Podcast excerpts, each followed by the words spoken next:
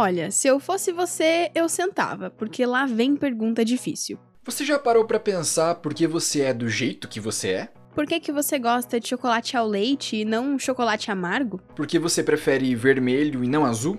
Ou até como que é possível você gostar daquele pagodinho, mas também daquele rockzão?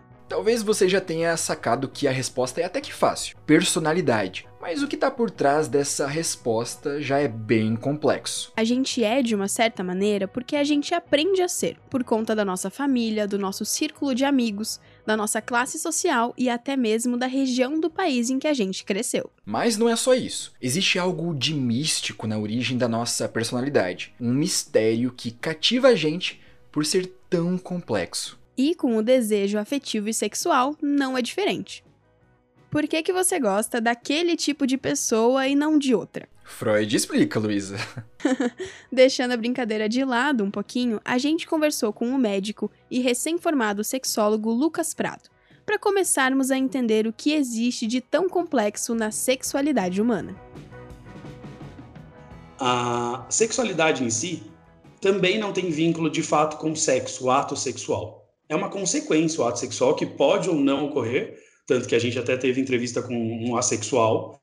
É, então, não necessariamente tenha que ter o ato sexual. Sexualidade é muito mais do que isso. A gente fala que está ali dentro de uma das principais características do ser humano. Então, não é o sexo em si, mas é o que a gente entende como pessoa. A sexualidade, se a gente for definir de uma maneira fácil, clara e simples, é eu como eu me entendo comigo e como eu entendo o outro, como eu entendo o mundo e como eu me expresso para eles. Então a gente junta essas três características. Então sexualidade é o que eu sinto, o que eu entendo como Lucas, como eu expresso isso para as pessoas e como que isso é a minha vivência. Isso é sexualidade.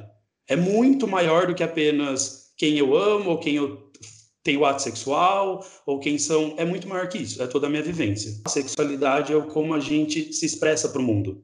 Eu tenho certeza que ninguém aqui se expressa igual ao outro. Logo, a sexualidade ela é infinita. E a orientação afetivo-sexual tá ali juntinho, mas o Lucas explica pra gente também.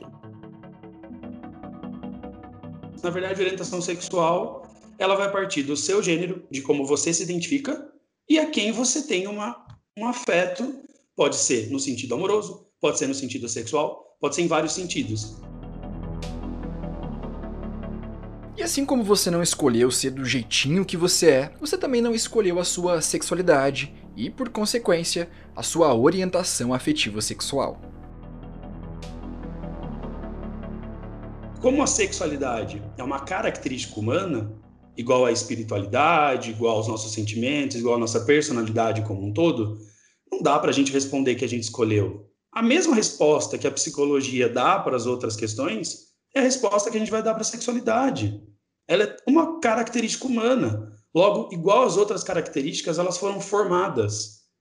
É muito complexo. Ah, isso é uma das perguntas que a resposta é simples, mas entender daí essa complexidade é um dos grandes dilemas. Até hoje não se tem uma resposta. E às vezes eu pergunto, será que tem que ter, né?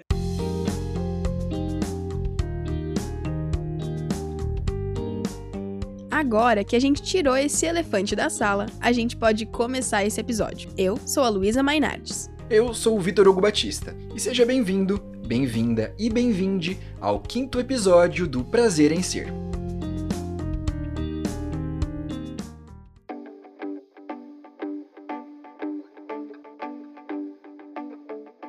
No episódio de hoje você vai conhecer o Felipe, o Monge Han e a Sara. E pasme, Vitor, nenhum deles é heterossexual, homossexual ou bissexual. Pelo menos não da forma como você tá esperando. Pois é, nesse episódio a gente resolveu sair um pouco dessa tríade famosa e explorar outras categorias de orientação afetivo-sexual. Então, sem mais enrolação, pode entrar, Felipe, a palavra é toda sua. Olá, tudo bem? Eu sou Felipe Monteiro, tenho 26, sou do Rio de Janeiro eu sou assexual homorromântico, eu sou auxiliar de escritório e desenhista nas horas vagas. Na nossa entrevista com o Felipe, ele nos contou como tudo começou, ou seja, como que foi esse processo de autoconhecimento para que hoje ele se identifique como assexual.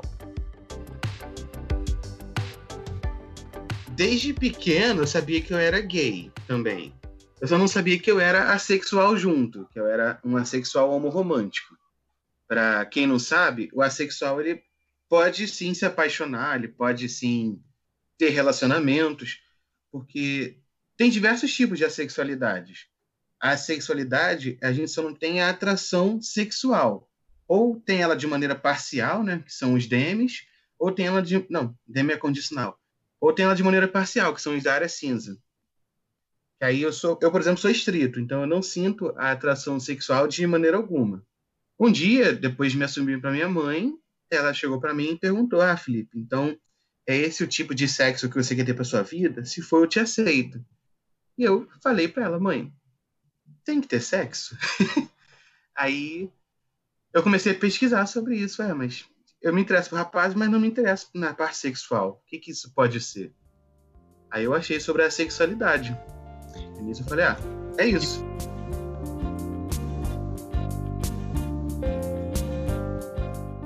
Muitos ainda confundem assexual com assexuado, o que pode ser considerado ofensivo para muita gente. Saca só, todos os seres humanos são sexuados, e isso significa que a gente tem a capacidade de se reproduzir sexualmente. Quem é assexuado é planta, é fungo e não gente. Já a assexualidade é uma categoria válida presente no espectro da sexualidade humana, inclusive no movimento LGBT. E o seu oposto, ou seja, sentir atração sexual facilmente e de qualquer tipo, é a alossexualidade. O Felipe já se percebia assexual desde novinho, mesmo que ele ainda não conhecesse o termo ou ainda não tivesse um entendimento completo sobre ele. Eu não, é, simplesmente eu não pensava. Eu até era bem inocente até os 15 anos. Com 15 anos que vem essa idade, né? Que o pessoal começa a falar dessas coisas. Aí eu fui me inteirar nos assuntos, mas eu nunca me inteirei a fundo nos assuntos, né? Sempre, tipo assim, o pessoal falava de sexo e eu ficava de fora do assunto. Não, não tinha muito o que comentar, só tinha mais a ouvir, eu ficava mais ouvindo. Mas de mim nunca teve interesse em querer saber como é que é, em querer fazer. A sexualidade é um termo guarda-chuva. Ou seja, ela engloba um conjunto de subcategorias reservadas àquelas pessoas que ou não sentem atração sexual por outras pessoas, ou que sentem em momentos ou condições específicas, como o Monjian, que é demissexual. Bom, eu sou Monji Han, eu sou ilustrador, quadrinista, tatuador, animador, sou artista, né? E eu tô há uns anos já trabalhando fazendo tatuagens e quadrinhos independentes e alguns muitos autobiográficos. E assim, CDM, é, basicamente a definição é de que você não consegue sentir atração sexual a não ser que você tenha um vínculo emocional ou afetivo é, com alguém, né? E é muito louco porque quando a gente fala assim, parece que é uma coisa muito simples, mas é muito complicado se identificar assim, porque a gente vive numa sociedade, é, sobretudo sendo homem, né? É, que você espera-se de você uma sexualidade muito. uma hipersexualidade, assim, né? Uma sexualidade muito ativa, que você sinta atração sexual por qualquer tipo de, de, de pessoa que você se interessa. Tipo, se você é gay ou, ou hétero, é, que você tenha muito interesse pela pessoa que você deveria ter interesse, independente de qualquer coisa, que você não negue, né? O sexo e tal. Para o monge, conteúdos e relatos presentes na internet foram fundamentais para que ele se identificasse como demissexual. Eu conheci o termo faz uns quatro anos agora, o, o demissexualidade, e assim que eu conheci me bateu assim uma, uma identificação imediata, e meio que para mim eu já entendi na hora o que eu era, porque e que eu era assim, porque a definição era muito diretamente tudo que eu passei assim. E é, ouvindo também o relato das pessoas que são DM, muito no YouTube ou lendo nos fóruns, né? Eu ficava, caraca, é exatamente o que eu passei, assim. E eu achava muito que era uma coisa só minha. Eu achava muito que era uma coisa, tipo, especificamente é, do Eric lá no Brasil, ele é assim, sabe? E de repente eu vi que não era. E para fechar essa rodada, também temos a Sara. Se você ouvir um ruído de fundo no áudio dela, é porque o vizinho estava cortando a grama bem na hora que a gente estava conversando.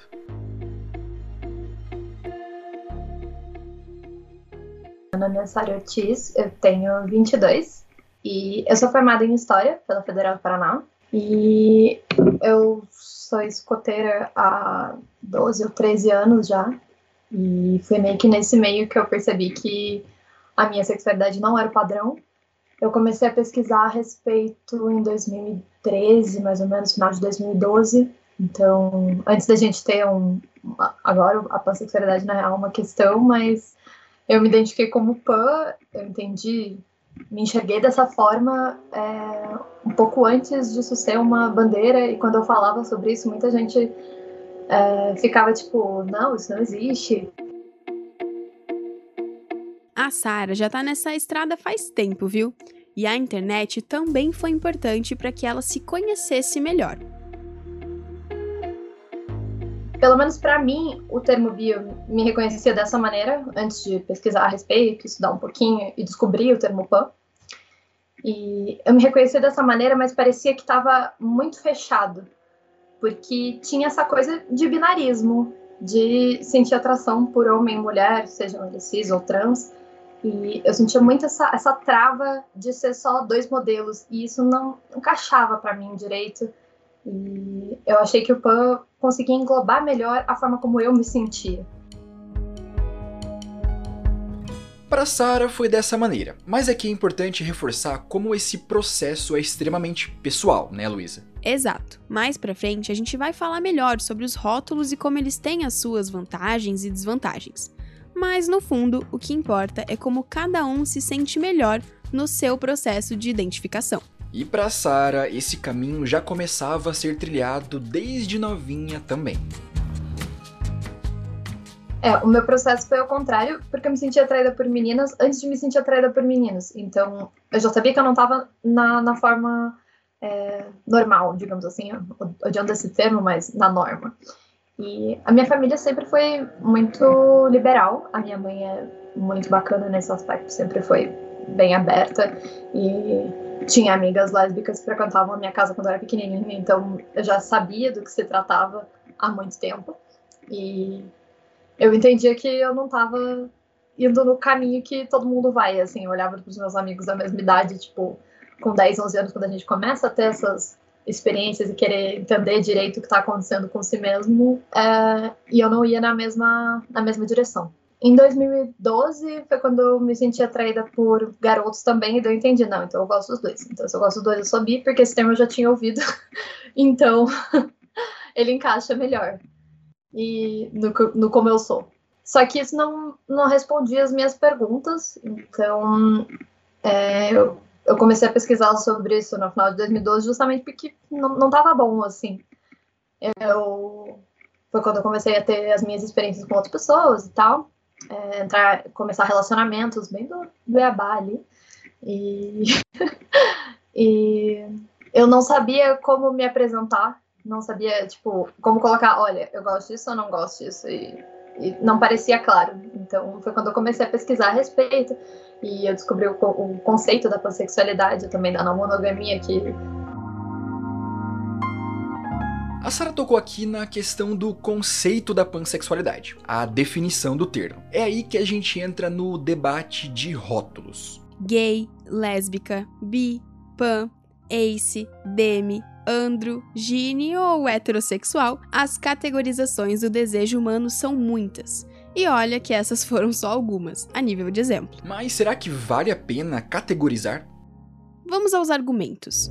Por um lado, criar rótulos pode inaugurar novos parâmetros de normalidade e pode acabar criando conceitos fechados de sexualidade, ou seja, servindo mais a objetivos da normalização do que uma real liberação da sexualidade, podendo até mesmo incentivar indiretamente a política do gueto, do separatismo preconceitos e conflitos sexuais entre pessoas que se identificam com uma categoria e pessoas que se identificam com alguma outra. Por outro lado, por mais negativos e restritivos que os rótulos possam ser, trata-se de um instrumento linguístico, uma palavra usada para se referir a um determinado grupo de pessoas com um determinado tipo de comportamento. Até porque a sociedade é baseada em definições. Enfim, é mais um adjetivo num conjunto inevitável de qualificativos. E mais que isso, categorizar pode ser um importante caminho de autoconhecimento e de identificação para muitas pessoas que se sentem deslocadas da norma padrão, como a gente ouviu o monge Han dizer e a Sara também. E quando a gente fala de política e saúde, existe um argumento bem relevante em categorizar os desejos humanos. Daí o que mais me perguntam quando eu falo isso é: mas então por que, que fica dando nome? Então por que, que dá nome? Então por que, que fica categorizando infinitamente? A resposta mais óbvia que eu vou dar, e eu acho que é melhor e não tem como refutar, é política.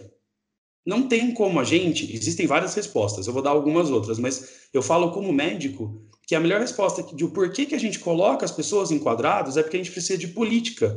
E não tem como eu escrever políticas, formular políticas para pessoas que eu não coloquei em algum lugar. Então, eu quero fazer como médico uma política pública para transexual. Se eu não chamo ele de transexual, eu não consigo fazer nada com, com esse público, com essa população. Então, uma das primeiras importâncias que a gente tem, mesmo a diversidade sexual sendo infinita e cada um tem a sua, é colocar em alguns parâmetros para a gente poder trabalhar em cima daquilo e melhorar a vida da pessoa e a qualidade de vida delas. Como o Lucas Prado tinha falado no começo do episódio, a sexualidade humana tem total relação com quem a gente é no mundo. E o grande definidor nesse caso é o desejo erótico afetivo. Sexualidade tem tudo a ver com quem a gente quer ter nos braços para amar e manter relações sexuais ou não. E se existem infinitas possibilidades de orientação sexual, consequentemente são infinitas as formas de se relacionar com o outro. Começando pelo flerte. Imagina uma cena hipotética, até porque a gente ainda tá numa pandemia, né? Várias pessoas numa balada, dançando, curtindo e bebendo. Daí uma olha para outra e se sente atraída por ela e tenta dar aquela flertada básica. A reciprocidade acontece e daí ela chega perto e puxa uma conversa para ver se desenrola alguma coisa.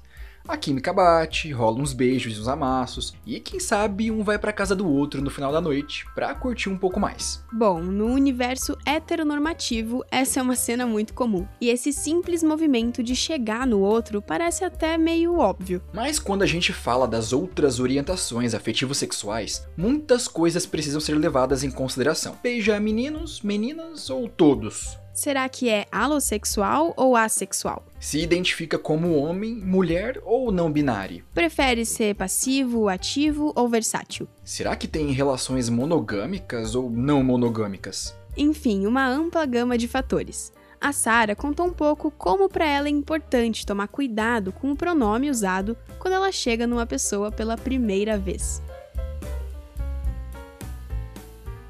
Eu, eu me sinto atraída por pessoas. E às vezes, eu, na hora que eu vejo, eu já. De analisar a pessoa, a gente já percebe qual o gênero que ela se identifica. Às vezes não. E tá tudo bem. Eu me sinto atraída por pessoas que eu às vezes não entendo qual é o gênero da pessoa. E tá tudo certo, sabe? Tipo, você chega lá, vai começar a conversar e daí pergunta, ou vê se a pessoa responde do jeito. E daí você já começa a usar o gênero certo ou se é um gênero neutro. Na maior parte das vezes, tipo, a gente fala o, o oi, tudo bem, como você tá, você vai usando o você igual pra todo mundo. E a própria pessoa, na hora de, de falar, já usa o, o, o gênero no, na forma da. o gênero neutro, ou, ou ela ou ele. E fica mais fácil e eu só vou seguindo, assim. Tipo, se você prefere. Se você responde dessa maneira, então eu vou nesse mesmo ritmo. Já o Felipe falou que um aplicativo de relacionamento pode não funcionar tão bem para ele nesse universo em que o sexo é quase via de regra. Já botava lá na, na descrição, é assexual. É, gente, não me venha perguntar se eu vou ser ativo, passivo, é, versátil, porque eu não vou ser. Aí vinha umas 10 pessoas perguntar: Ah, você é tão bonito. Minha autoestima. Você é ativo, você é passivo? Não, olha a descrição. Eu sei, mas você não vai mudar, não? Eu. Não. no caso do Monge Han, por muito tempo ele se obrigou a ter relações casuais, na tentativa de se encaixar no que é considerado a norma. Eu sou uma pessoa muito sociável, sou uma pessoa muito extrovertida, assim. Então, por estar num ciclo social muito ativo, né, de faculdade e tal, é, justamente eu me encontrava em situações onde há um sexo casual e tal, não era só normalizado, como era um pouco esperado, né, de você. Ainda mais sendo homem. Ainda mais sendo homem que, pô, ficava com as minhas amigas, ficava com, com pessoas em festa e tal. Porque a coisa de, de dar beijo em festa, para mim, nunca foi uma coisa muito sexual. Era uma coisa mais, tipo, divertida ali. Mas às vezes da própria menina da festa, que, que eu ficava ali na festa, tinha essa pressão e eu mesmo começava a me impressionar. E nesses momentos eu me forcei a, a, a a tentar, às vezes tentar, às vezes meio que conseguir ali, meio hackeando seu corpo de uma certa forma muito violenta, na verdade, que você faz com você mesmo, né? É, tentar cumprir esse papel e eu nunca me senti bem depois, assim. Acho que uma ver relato também de pessoas DM falando sobre como foram se forçar em situações é, em situações que seriam casuais me fez pensar realmente sobre como eu não, nunca me sentia bem com aquilo, mas era uma coisa que eu fazia e repetia é, ou tentava repetir, né? Porque nem sempre você consegue, porque no fim você não está assistindo atração sexual, né? Você tá meio que tentando performar uma coisa que não é você, assim.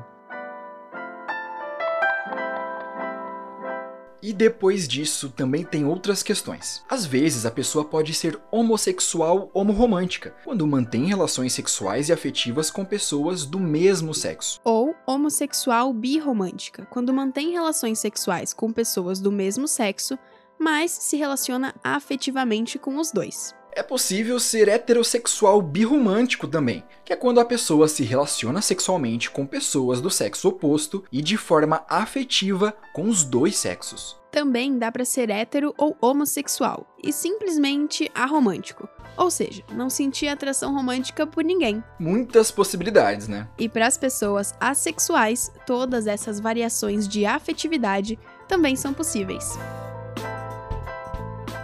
Tem uma coisa legal, é que muitas pessoas não sabem, é que é possível não ter atração sexual e ter atração sexual ao mesmo tempo. Aí você me olha e fala assim, o quê? Porque a gente tem exemplos no grupo de pessoas que são assexuais para um gênero, mas que são é, alossexuais. Alossexual é a pessoa que sente a atração de forma plena para outro gênero. Então você tem pessoas que são lésbicas, mas são birromânticas. Elas podem sentir atração romântica pelos dois gêneros, mas atração sexual só por um gênero. Uhum. E isso é uma coisa muito interessante. Tem diversas categorias de assexualidade que podem des, é, desbravar. Eu, por exemplo, eu sou assexual homorromântico. Eu não sinto atração sexual, mas eu sinto atração romântica por rapazes. Os assexuais podem namorar sim, tanto que eu tenho namorado, que ele está fazendo exercício ali, ali, fora da minha casa. Oi, Moses, se você viu o vídeo, te amo. É, ele a gente namora, a gente beija, a gente faz umas coisas, mas sexo em si, penetração, essas coisas, ninguém, nem dos dois tem interesse, nada dessas coisas. E aí, no Tinder, eu tinha mais interesse em conhecer pessoas, de ter relacionamentos, mas sem a parte sexual. O pessoal que não tinha esse interesse, né? E que complicava as coisas.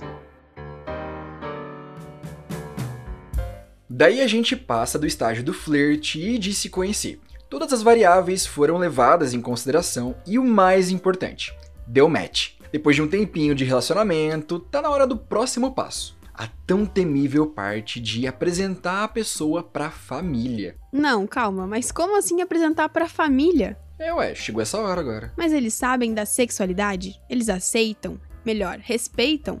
A pessoa foi expulsa de casa? Pois é, ainda tem isso. É, Ser gay, lésbica, bi, pan, demi ou ace, como os assexuais são normalmente chamados, também envolve essa parte. Até porque na sociedade em que a gente vive, um grande e único padrão de relacionamento é aceito: a heteronormatividade. E para quem não se encaixa nela, existe aquele lance de se assumir, de sair do armário. Na verdade, eu tive três relações, agora eu tô na terceira relação de apresentar realmente pra família e né, fazer a convivência. Então, a minha mãe sabe, meu pai sabe, todo mundo sabe, na verdade, eu nunca escondi isso e eles sempre perceberam por me ver pequenininha, assim, apaixonada pela coleguinha de classe e, e percebendo, opa, vamos ter um problema aqui. A, a, menina com oito anos chorando porque a amiguinha não queria mais andar no recreio com ela porque ela falou que gostava dela, entende? Aquelas coisas de amor de criança, assim, que eles já sabiam, então, muito antes de eu conseguir entender, olha, acho que como eles viam isso, que eles tinham um problema ali para gerir, que não ia ser simples e fácil como para todos os outros pais. Eles sempre foram bem é, receptivos. O, o meu pai não entende muito bem, ele é um homem da sua geração, mas ele aceita completamente. Ele fala o que você quiser, tá certo, e é isso, assim. Eu, eu confio em você, eu confio no, no que eu te ensinei, assim, que você vai ter um bom juízo. E a minha mãe ela, ela é quem acompanha mais de perto. Na verdade, a gente tem uma relação bem próxima. Eu, eu sou muito, muito privilegiada pela família que eu tenho, por eles serem é, muito receptivos e aceitam muito bem. Mas é dentro dos padrões de pessoas nascidas na década de 70. Assim, eles vão seguindo assim, tipo, não, vamos no mesmo ritmo, mas é esquisito isso aqui tudo, né? Tá tudo bem, não, não vamos, vamos criticar nada, não. Mas, nossa. 22. Foi quando eu me assumi para ela com que eu era gay.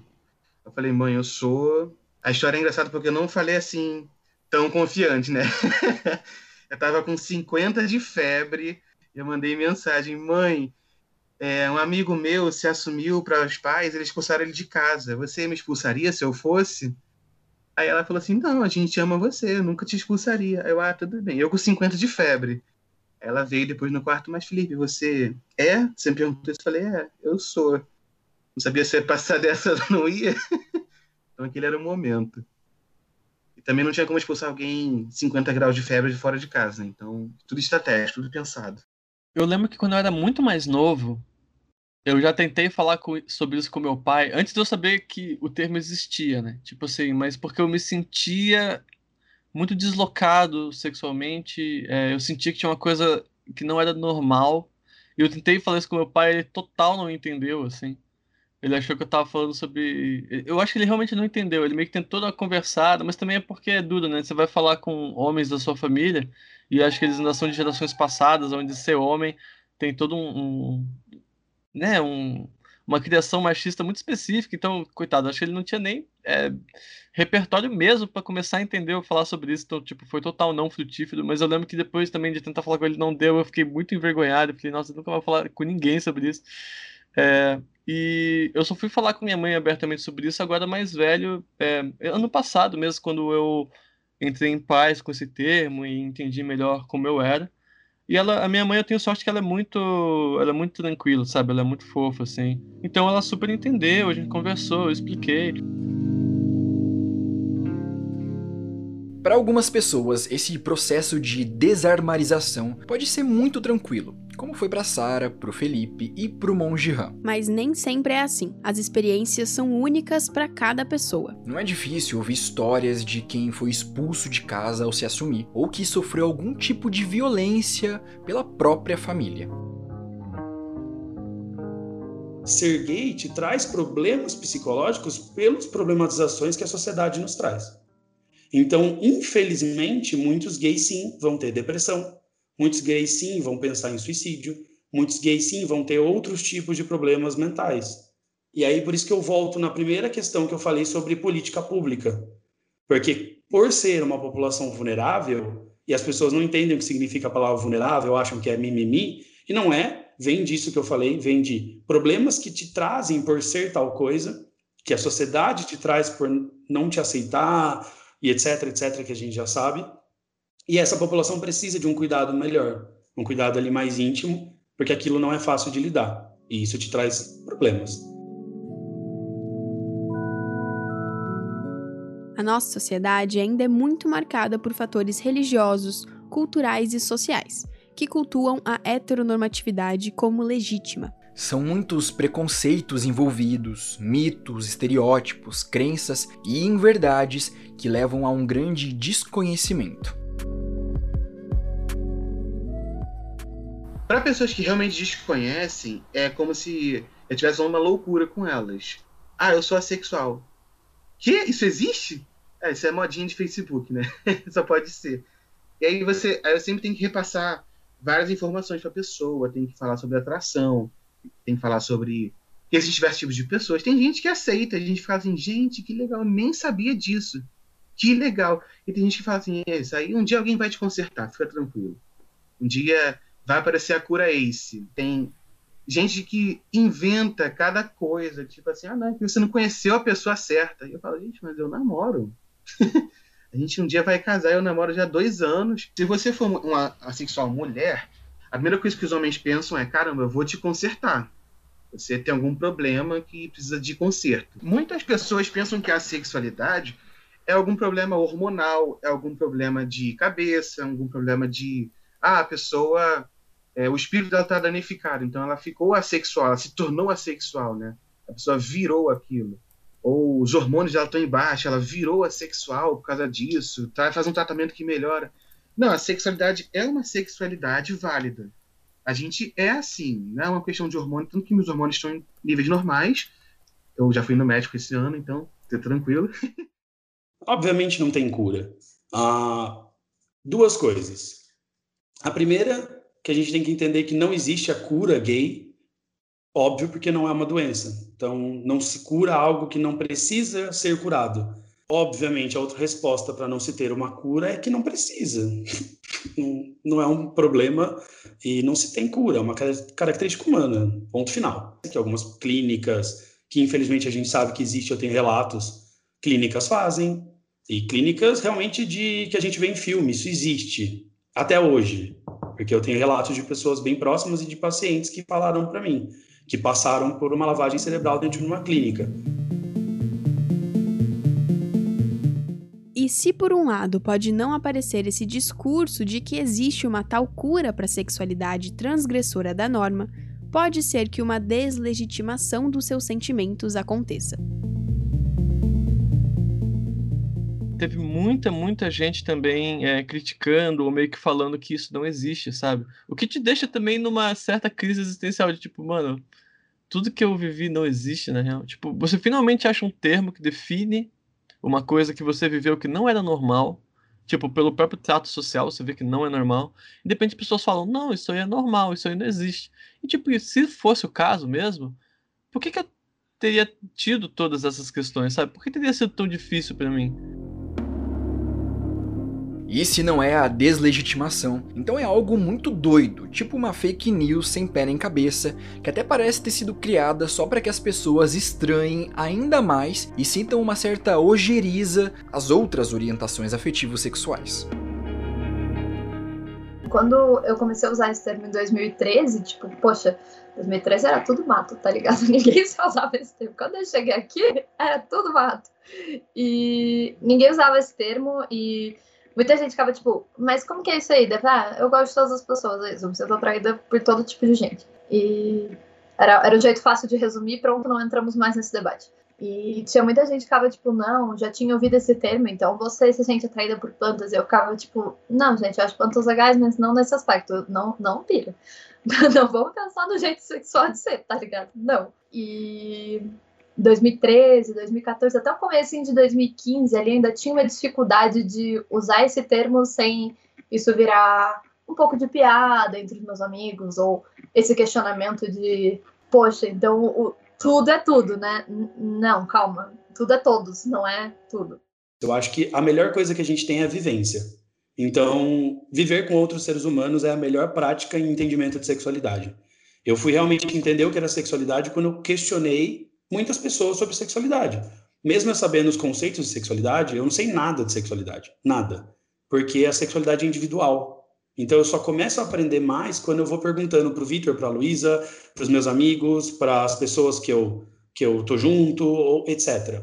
Então eu acho que esse é o melhor jeito. As pessoas começarem a questionar. Não questionar no sentido pejorativo e preconceituoso, não é isso. É bater um papo, é uma conversa. É conversar sobre que eu acho que é uma das coisas que mais falta pra gente hoje em dia. Falar dos desejos humanos é falar de uma química misteriosa que envolve fatores complexos relacionados a hormônios e metabolismo.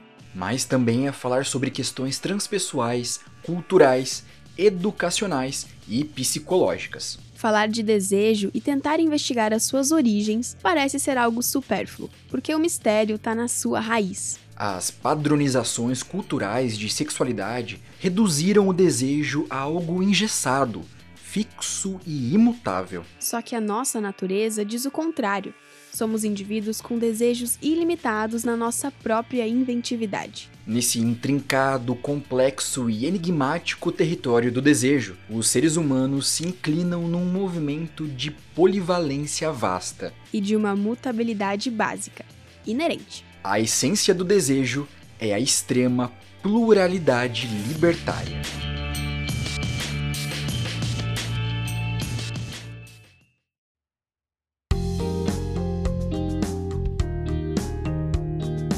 Esse foi mais um episódio do Prazer em Ser.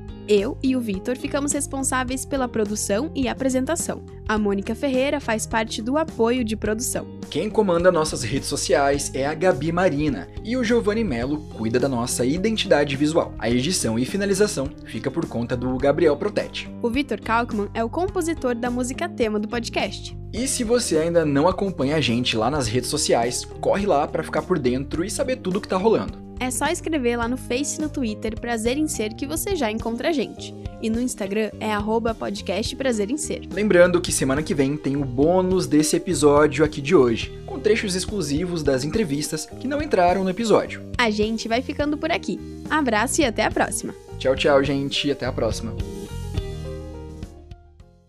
No próximo episódio. Chego do meu almoço, minha secretária fala assim: Ah, a Carmen ligou para você. Aí eu falei, Carmen? Quem, quem é Carmen?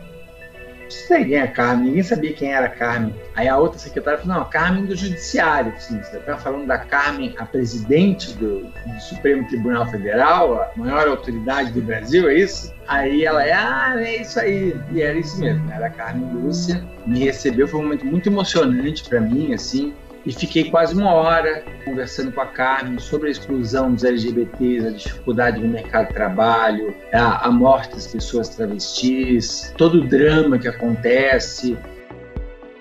E eu amo dar um close no shopping. Eu, geralmente eu, eu, me monto e vou dar close no shopping da cidade vizinha. Eu amo, porque um dos meus focos também é, é levar a Agatha, a Madame Agatha Killer. Eu gostaria muito de levar a Madame Agatha Killer para os locais onde as drags não costumam estar presentes. Então é um horário onde a família tradicional brasileira está andando pelo shopping, fazendo suas compras com seus filhos, e aí eles, eles me veem andando, aquela drag queen andando no meio do shopping numa cidade interior que aqui é muito interiorzão mesmo, as pessoas são bem preconceituosas, mente fechada.